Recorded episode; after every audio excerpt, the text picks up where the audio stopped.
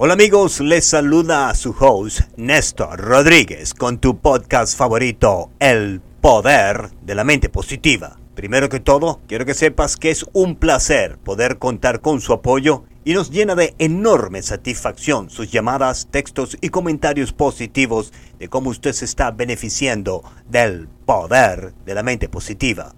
Y a todas las personas que desean conocer más sobre el poder de la mente y cómo cambiar su vida hacia el éxito, recuerde que todo es posible con fe y una actitud mental positiva.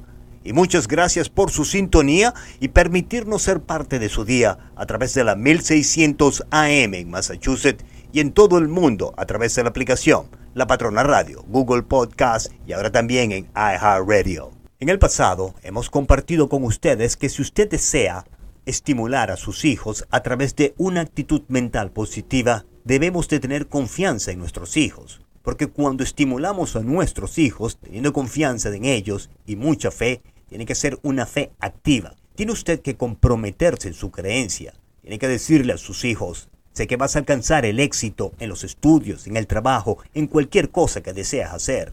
Por consiguiente, me he comprometido y he comprometido a otros familiares y a otros seres queridos en tu éxito. Estamos aquí esperando que triunfes porque cuando se siente esta clase de confianza en otro ser humano, éste alcanza el éxito, sin duda.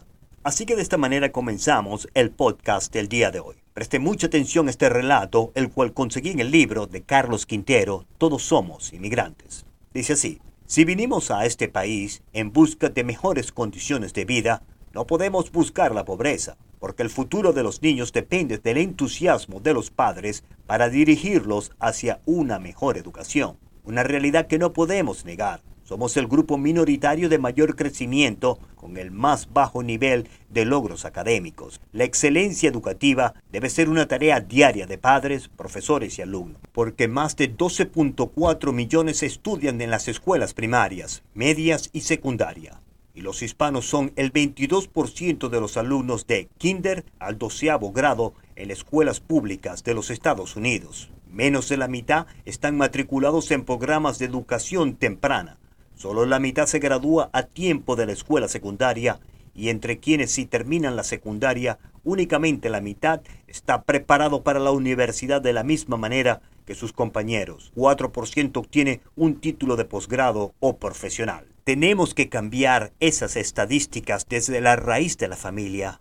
No podemos permitir que los muchachos, al ver dólares por su trabajo de verano, abandonen el estudio. Sin desconocer la importancia del dinero, la verdadera riqueza está en el conocimiento, la buena salud, una vivienda digna, una alimentación balanceada y una mente orientada hacia la prosperidad y el éxito. Porque aquellos que piensan en el salario mínimo lograrán una vida con mínimo beneficios. La industria, el comercio, los bancos y el gobierno necesitan ejecutivos bien preparados, no desertores escolares. La población hispana aumentó al 15.2 millones en la última década y será el 60% del crecimiento nacional hacia el 2050. Por eso debemos abonar el terreno para que los niños de hoy sean verdaderos líderes y permanezcan en la escuela. Busquemos la riqueza apoyando la educación y motivando a nuestros hijos porque más de 53 millones de hispanos residen en los Estados Unidos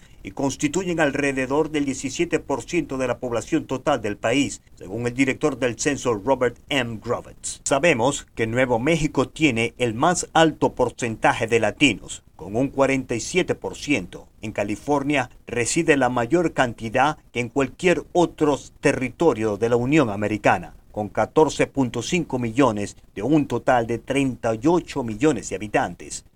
Un millón de hispanos o más residen en cada uno de los estados de Arizona, California, Colorado, Florida, Illinois, New Jersey y Nueva York y Texas. Según el Bureau del Censo, para el 2060 habrán 129 millones de residentes hispanos, un 31% de la población nacional para esa fecha.